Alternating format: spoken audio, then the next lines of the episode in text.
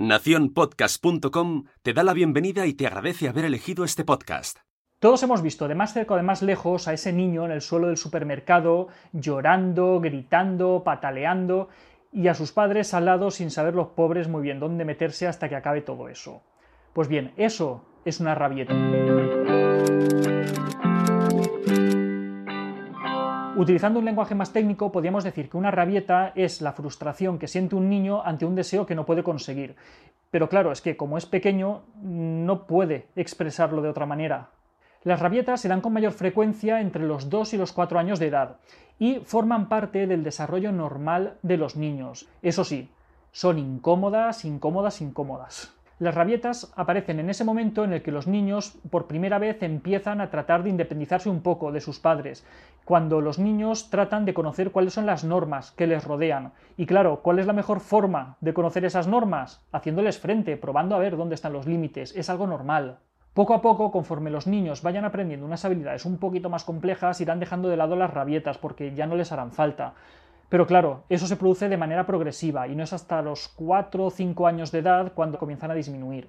Vale, de acuerdo, pero ¿qué es lo que podemos hacer cuando aparecen las rabietas? Primero y más importante, más vale prevenir que curar. Evitando situaciones que son potencialmente conflictivas, podemos evitar las rabietas. Por ejemplo, si sabes que de camino al colegio o a la guardería de tu hijo siempre paséis por el parque y cuando paséis por el parque tu hijo se quiere bajar del carro y luego no hay manera de poder llegar a tiempo, pues quizá lo mejor simplemente es que busquéis un camino alternativo para ir a la guardería o para ir al colegio. Evita la ocasión y evitarás el peligro. Segundo, cuando se da una rabieta, nunca, nunca, nunca debemos perder el control. Tenemos que recordar que es nuestro hijo, que es el pequeño, el que tiene dificultades para controlar sus emociones, para controlar sus impulsos.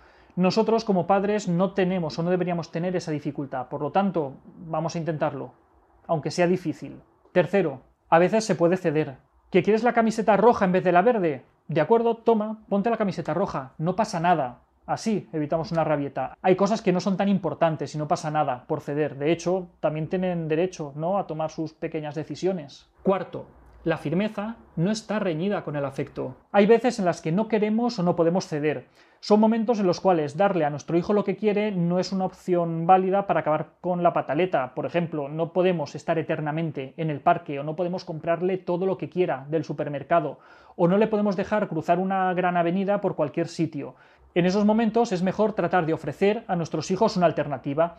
Ya sé que quieres esto, cariño, pero ahora no puede ser. ¿Qué tal si hacemos esto otro? Quinto, bajar a su nivel. Siempre que hablemos con nuestros hijos es importante que les hablemos con un tono calmado, sereno, bajando físicamente a su nivel, mirándole a los ojos y con un lenguaje sencillo que ellos puedan comprender. En una rabieta esto es muchísimo más importante todavía, porque esa intensidad emocional que va a tener le va a impedir que nos preste atención. Sexto, nunca debemos emplear el chantaje emocional. Te voy a dejar ahí solo. Como vea esto tu padre te vas a enterar. Cuando lloras estás tan fea, es que pareces tonto. Ay, por favor, mira que estás haciendo el ridículo, ¿eh? Bastante tiene el pobre con pasar lo que está pasando porque en ese momento él está sufriendo como para que encima nosotros le tratemos de esa manera.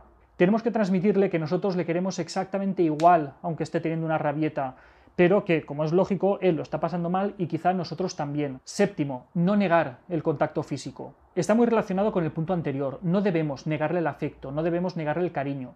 Muchos niños en estas situaciones ni siquiera quieren el contacto físico, nos van a rechazar porque están tan enfadados que no quieren saber absolutamente nada de nosotros. De acuerdo, debemos permitirles ese espacio. Pero hay niños que sí que lo van a querer, que nos van a pedir que le cojamos al brazo o que le demos besos. De acuerdo, no hay nada malo en hacerlo. Octavo, olvídate de los sermones. Los mensajes cuanto más claros, más breves y más sencillos, mucho mejor. Cariño, lo siento mucho, pero esto ahora no puede ser. Una vez la rabieta ha acabado y en función de la edad del niño, podemos comentar con él qué es lo que ha sucedido y buscar alternativas para otro momento, pero durante la pataleta en sí, mejor que no.